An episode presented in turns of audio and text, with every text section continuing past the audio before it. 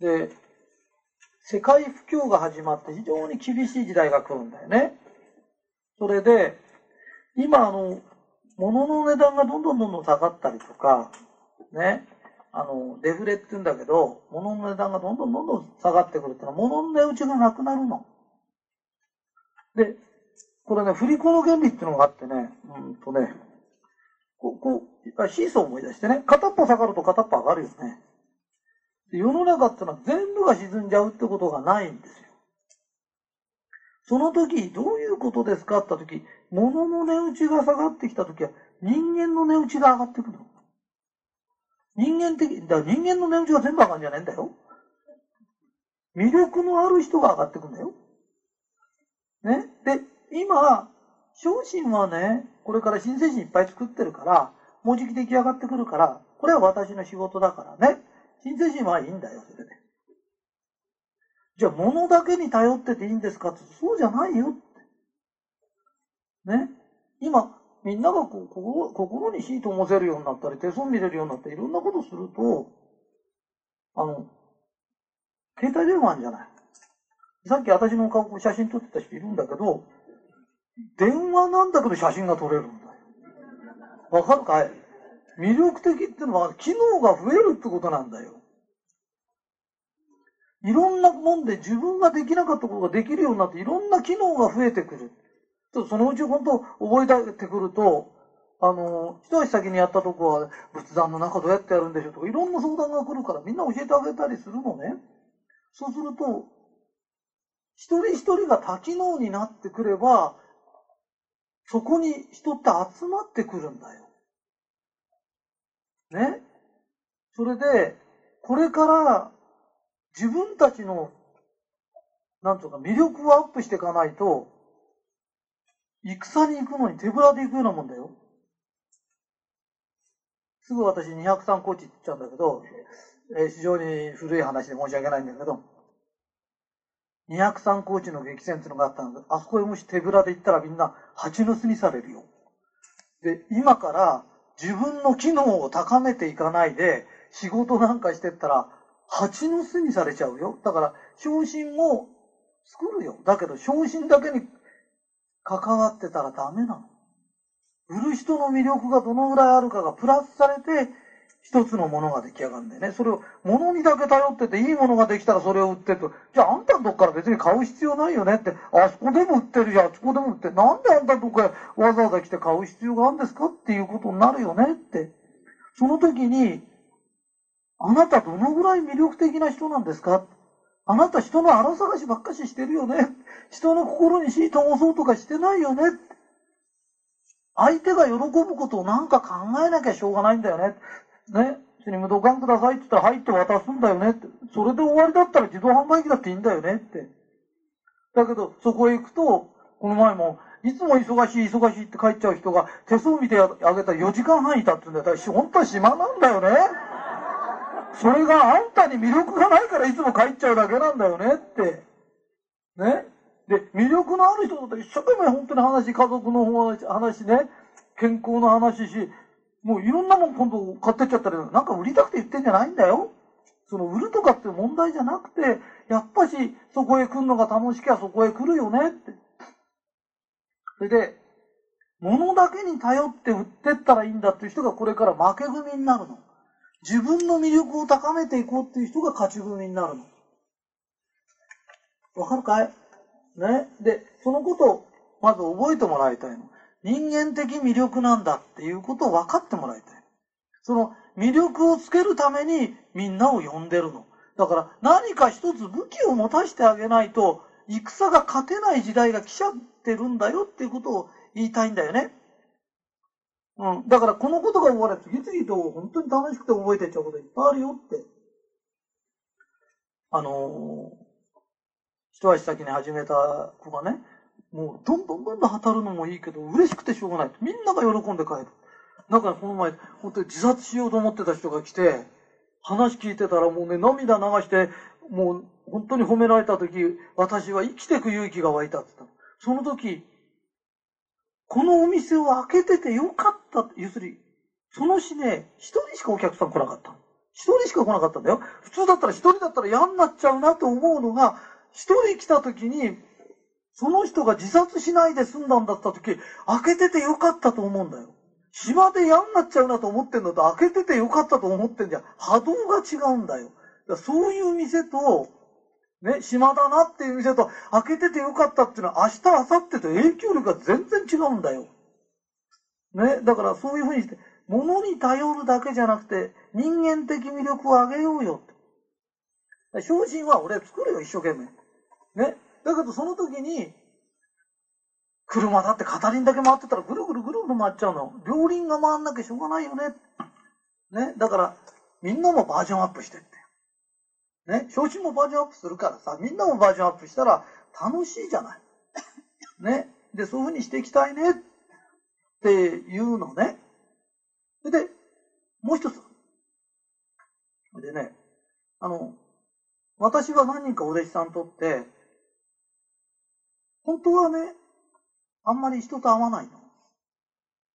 で、出世する方法知ってますかって言ったら、本当にわけないことで知ってんだけど、今まであんまり教えなかったの。で今日はね、こうやってやれば出世するよっていうのを教えてあげるから、信じなくてもいいんだよ。信じなくてもいいけど、聞いてて、あのね、お湯あるでしょ？お湯は100度になったら沸騰するよね。ねそれで、例えばですよ。私がお店やってるとすると、忙しさの度数が、まあ40%で、あとはぼっとしてるとするよね。と60%は、要するに40%しか働いてないなと思ったら、40度だと思えばいいんだよ。自分の温度が。自分を100度のお湯だと思えばいいんだよ。ね。そうすると、お客さんが来た時に、じゃあ、おみをつけても飲まそうかって言って、おみをつけ作ったり、いろいろするとするよね。と忙しさが、人は10度は上がるんだよ。と50度にはなって、じゃあ、おみをつけてもどうぞとかって言ったとするよね。と、おみをつけ飲んでるは人がいたとするじゃない。で、いれば話もするからもう10度ぐらい上がったりするんだよね。で、手相見てあげたりとか、仕様の話してようが、沸騰点を上げていけばいいんだよ。で、最終的に、100度になったら沸騰するよね。沸騰すれば機関車が走り出しちゃうんだよ。わかるかい？いいかい？藤原紀香は一人しかいないよね。一人しかいないから、ちょっと人気が出てくると、すぐ忙しくなっちゃうんだよ。わかる？ね？ここに藤原もなかってのが出てきたんだよ。で、この藤原もなかではダメなんだよな。わかるかい？ってことは、変えられないんだよ。だって供給は一人しかいないんだ。似てたってダメなんだよ。ね？ところがだよ、ここに、うん、まあ何でもいいや。カリスマ美容師とかがいるとするんだよ。カリスマ美容室のバチバチやってるとすると、カリスマ美容師は本当は一人なんだよ。でも助手がつくと、二人分仕事ができちゃうんだよ。だから俺得だっつってんじゃないんだよ。二人分需要が増えちゃったら、本当は鍋の水がいっぺんに倍になっちゃったのと同じになっちゃうんだよ。だから沸騰させるのが大変なんだよ。そうそうそうそう。だから、もし、吉んば言うと、カリスマ美容師のやってる店って10人使っていいんだとしたら10倍になっちゃうんだよ。簡単に言うと、多くなればなるほど、鍋の温度って下がっちゃうんだよ。だから、うまくもっと蒸さないとダメなの。わかるかな？いいかい？狭いもんの方が、鍋がちっちゃきゃ沸騰するんだよ。だから、店も広げんな広げんなっていうのは、沸騰させりゃいいんだけど、ちょっと流行ってくるとすぐ広げちゃうんだよ。で、カリスマ美容師なんかになってくると本気になっちゃって忙しくなっちゃって、嫌になっちゃうとか言っちゃうんだよ。で、一週間海外旅行行きますとかって生意気なこと言っちゃうんだよ。ふざけたこと言っちゃダメなんだよ。何言いたいのかって海外旅行行くなってんじゃないんだよ。海外旅行行くときは、パリのなんとかかんとかで、ファッションショーがあって、そこにメイクを頼まれたから行ってきますって言えば、忙しそうなんだなと思うんだよ。それ一週間こいつ休み取れんだと思われた時点で、かまどの中に石炭入れずに水をくれちゃうやつがいるんだよ。温度下げちゃうんだよ。で、忙しくしなきゃいけないんだよ。だからみんなは簡単に言うと、まだ島があるんだよ。だから島があるんだから手相でも何でも見ろって言ってて。簡単なこと言って、要は沸騰点上げればいいんだよ。ね？で、沸騰点をどんどんどんどん、100度にいかないで、70度で機関車動かそうってのは無茶なんだよ。だから俺が忙しくしろ、忙しくしろって言うの。ね、あの、みっちゃん先生もそうで、産経新聞行ってた時、ね、パートで入ろうが何しようが忙しくしてろ、忙しくしてろって。だから手相も教わってないそのうちコラムやなんか書くようになっていろんなことするんだよ。引っ張りたくなるほど忙しくしたんだよ。それが、忙しくすれば奇跡が起きるんだよ。お湯は100度になっちゃえばいいんだから、勤めてる人もそうなの。それを、いい就職口ありませんかって、いい就職口ってのは、島で給料が良くて休みが良くて、てめえの勝手なことばっかり言ってるとクビにされるぞって、もうね、自分が手一杯もうちょっと働ける、もうちょっと働けるっていうことで、どのぐらい忙しくできるかなの。わかりますか？ね？で、忙しくした上に忙しさが見えなきゃいけないんだよ。それ、島根のこと言っちゃいけないの。うちはずっと予約制ですから予約制でゆっくりやってもらいたい。そんなことはどうでもいいんだよ。だとしたら予約の電話どんどん鳴らしゃいいんだよ。足でこうやって踏むと凛となるやつとかなんか作って、あ、今予約でこうなんですとかなんか言わないと、忙しいんだかどうかわかんないっつうの。で、忙しいとこにやってもらいたいんだよ。それをゆっくりしたとこでやってあげたいですって。それあんたの意見で客は違うんだよって。客は、並ぶほど混むところでやってもらいたいんだよ。そういうものなんだよ。沸騰点を下げちゃダメなんだよ。だから自分がやってることが人気を沸騰させてんのかどうかっていうことになってくるんだよ。ね？ちなみに、いや、俺本当に10人しか弟子なかったんだよ。でもうまくいくと増えちゃうんだよ。増えると鍋がでかくなっちゃうんだよ。ね？と、今度こうやって出てきて手相を教えたりしなきゃなんなくなっちゃう。だから、昇進作ってんだよ。名前も作ってんだよ、俺。普通公演とかやんないよ、社長が。公演やるでしょ？忙しいんだよ。で、いろいろ忙しいんだけど、忙しくしてないと消えちゃうんだよ。だからみんな忙しくしてない、忙しさが足りないんだよ。忙しくなくて、島で疲れちゃってんの温泉でも行きたいなとかって言っちゃうでしょ？そうじゃねえんだよ。だから温泉行ったって考え事してるとか、ともかく沸騰点下げちゃいけないの。ね、休むときは臨時休業してもいいから、ね、あなんつうの、なんとか大会に出ますからとか、なんとか言わなきゃ、忙しさをこう、アピールしなきゃいけないんだよ。忙しくすることとアピールすることが。ね。で、島にしてんじゃなくてね、もっと仕事ありませんかとかって聞いてるようなやつだったら、サラリーマンになろうが何になろうが絶対成功するの。あんた温度なんてことですか ?100% 働いてますか ?110 度なんだよ。100じゃダメなの。110度に。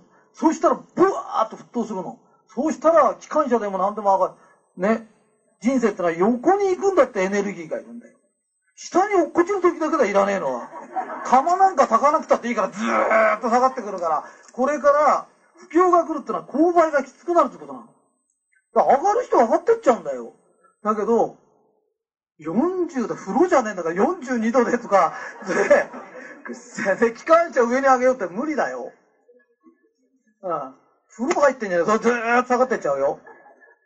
下に行くのはエネルギーいらないんだよ。上に行くのはかまど炊くの。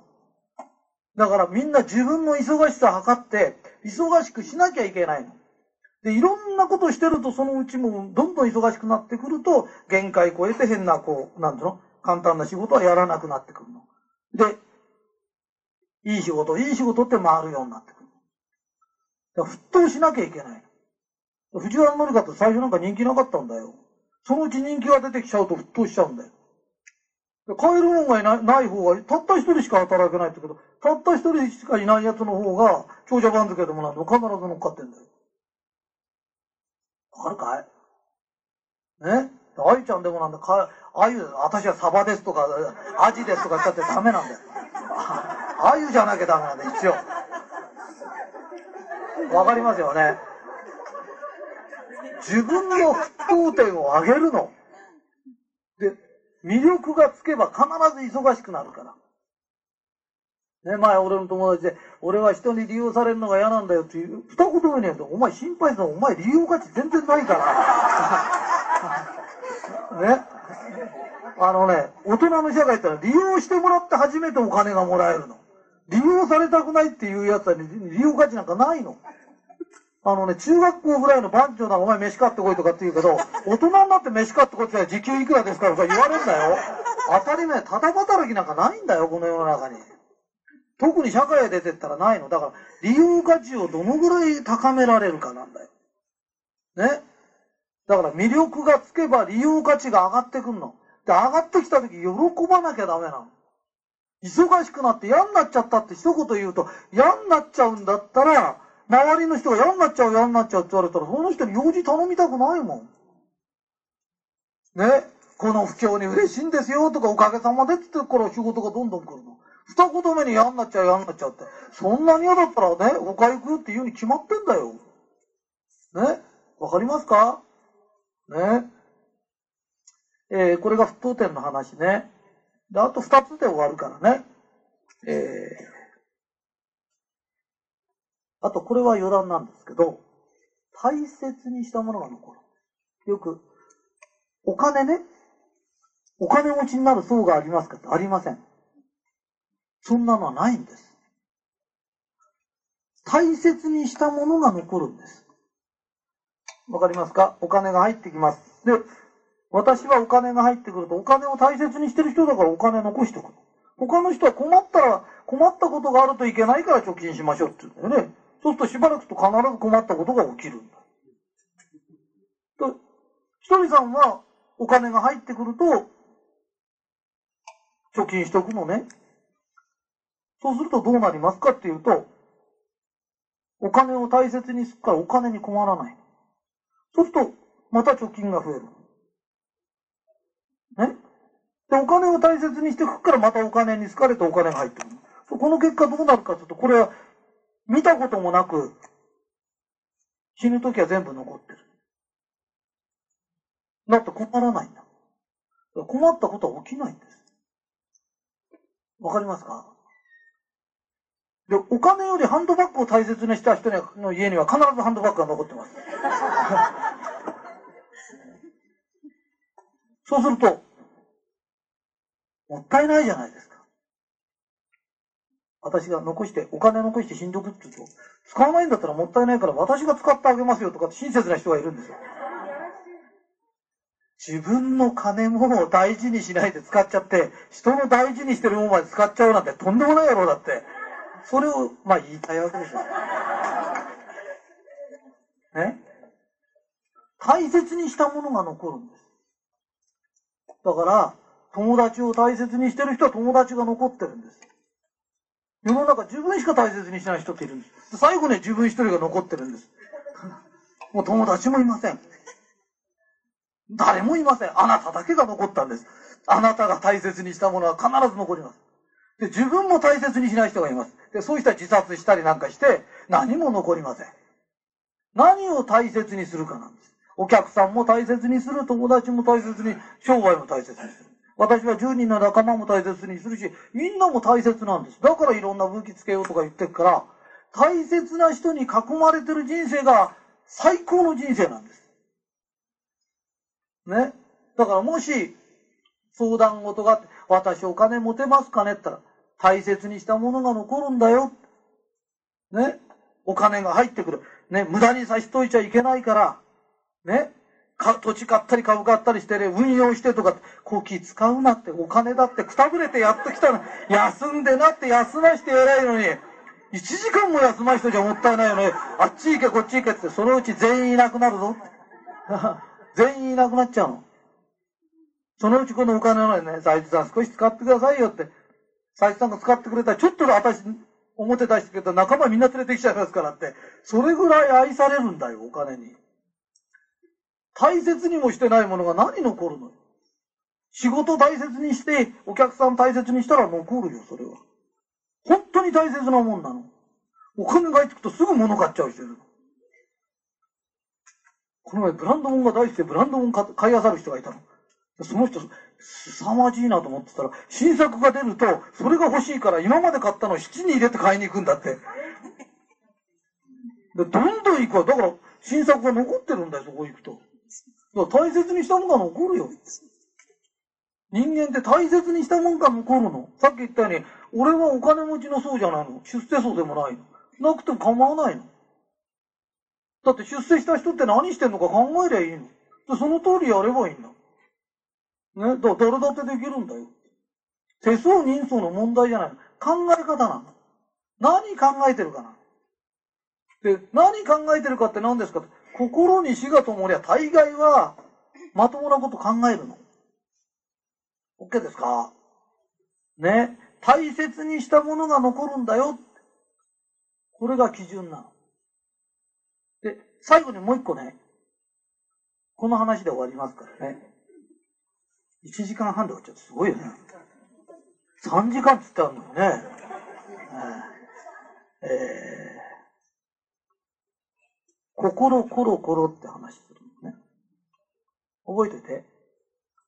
これね、全部手相を見たとき使うの。心ってコロコロ変わるの。よくね、俺が、ああ、幸せだな。なんかいいことある気がするぞって言ったらある人が、いいことあるってどんな予感がするんですか？って言っ嫌な感じなの。嫌な感じで嫌なこと起きそうな気がする。ね。で、嫌なことが起きそうだとみんなは嫌なことが起きるって言うんだよね。なんか胸胸騒ぎするって。わかる？嫌な予感がするから嫌なこと起きるって。だけど心ってのは、のべつ嫌なことを考えたり、楽しいことを考えたり、コロコロコロコロ変わるんだよ。その心に従っちゃいけないの。わかる？嫌なことが起きたら暗い、暗い時と明るい時が出てくる、ね。暗くなったら電気つけるでしょって。で、暗くなったらすぐ俺電気つける。いいこと起きそうな気がするぞって言ってると、やがて、ぽっとね、心って変わるんだよ。それを嫌なことが起きると、嫌なことが起きそうな気がします。電気つけないでずーっと言ってんだよ。で、明るくなると明るい話してんだよ。明るい時電気つけて、暗くなると暗い話してんだよ。だからおかしくなっちゃう。うつ病ですよ。明るくなったり暗くなったり。あ、暗くなったら電気つけるの。で、暗くなってきたらいいこと起きそうな気がするぞ。それから、はあ、幸せだな。ため息だけついちゃダメなんだよ。ああ、ああじゃないんだよ。ああ、ああ、幸せだなって言うんだよ。これどういうことですかっていうと、このことをちゃんとやってないと、特にみんな経営者なんだから、経営者が暗かったり明るかったりと、客の方に目がいかねえで、従業員が社員、社長の顔だけ見てんだよ。そうなっちゃいけないのだから。社長ってのは暗くなったら電気つけるの。いいこと起きるような気がするよってしばらく経っちゃいいこと起きんだよ。人間って心なんかコロコロコロコロ変わるの。その時に、暗くなった時に明るいこと言うの。で明るい時は黙ってりゃいいんだよ。明るいんだから。わかるかいね？それで、そういう気持ちでいれば、平均的にいつも明るいんだよ。で、いつも明るい人間に嫌なことが起きるわけがないんだよ。ね？だから、いいことばっかり起きるの。それで大切にしたものが残るの。だ残るものは大切なものなの。で、周りにいる人に火つけるの。なんでかというと、この世の曼荼羅っていうのは必ず自分が中心なんで、自分の中心のにして人がいっぱいいるんだよ。ね？あなたはあなたの周りにいるんだよ、人が。その時に一人一人が死がと思ってれば、それを明るい人生って言うんだよ。周りが明るきゃ全体が明るくなるんだよ。で、周りの死消してる奴がいるんだよ。やっとついてる奴まで叱ったり怒ったりして死消すから、闇夜になっちゃって、最後にてめえの死まで消して死んでくんだよ。だからおかしいんだって。だから、幸せじゃないんですって。おめえの考えなんか絶対幸せになんないって。おめえ見てるのが幸せになっちゃいけねえんだって。だって不幸な考え方なんだもん。ね？嫌なことがあった時、いいことがありそうだなっていうの。気分が悪いから気分がいいなっていうの。はじめに言葉ありきなんだよ。ね、キリストが聖書の中でです、はじめに言葉ありきっていうのは、心が最初だったら、心に伴って言ってたら人間っていうのは、もうなんてお天気屋になっちゃうんだよ。一番嫌われる奴はお天気屋なんだよ。ね、嫌なことがあった時、幸せだなとか、いいことありそうな気がするぞね、そうすると、心が逆にワクワクしてくるんだよ。と暗い時間だって水が本当にすぐ明るくなっちゃう。ね、手相を見るときに、ものすごく悩んでる奴が来たとき、悩みの度合いをぐーっとこう見て測るんだよ。で、本当はみんな1ヶ月前も悩んでたんだけど、1ヶ月前の悩み言える人ってほとんどゼロだから。1年前も悩んでたんだよ。で、1年前の悩み言える人って言えないんだよ。だからその、パッと顔見て、あなたの悩みは1ヶ月後には綺麗になくなってるよって言うと必ず当たるんだよ。ね。ところが、今死にそうなほど悩んでるやつにあんまり近く言っちゃダメなんだよ。必ず、あなたどん底だよね。あなたのすべての苦労は2年後から報われるよ。2年後から運勢が転機するからねって言って、あ、2年後には光があるんだって、2年先に光を見た人は今からワクワクするんだよ。周り中が闇だけど2年先から良くなるんだ。全部報われるからねって言った時、その人は死なねえんだよ。死なずに済むんだよ。だ何言ってやるか考えなきゃダメなんだよ。そしたら2年先に光を持って動き出すんだよ。ね？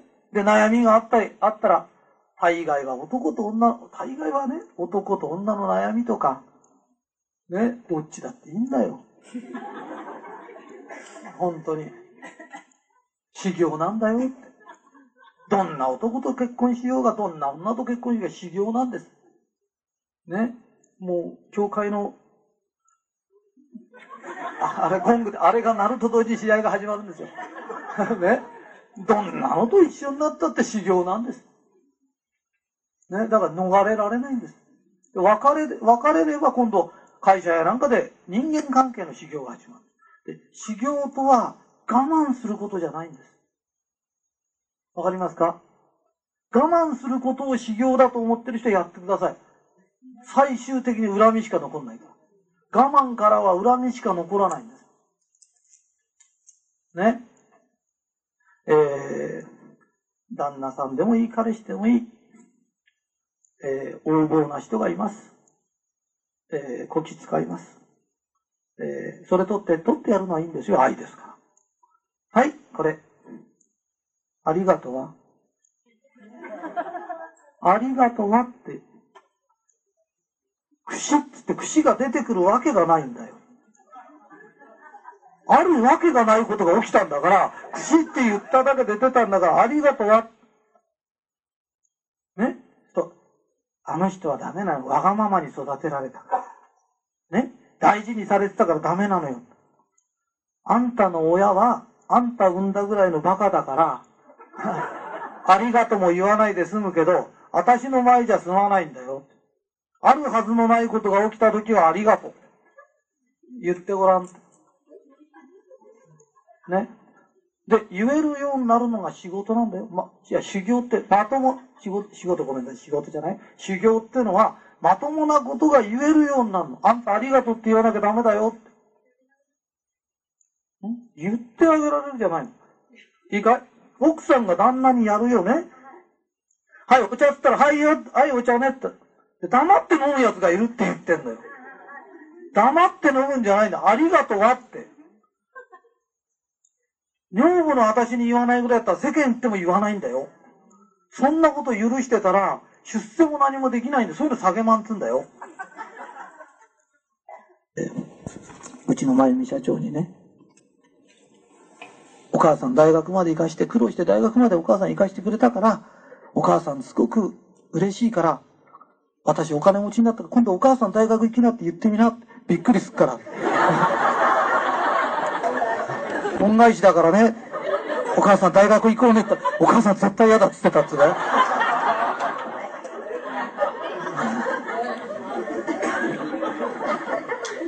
あのね、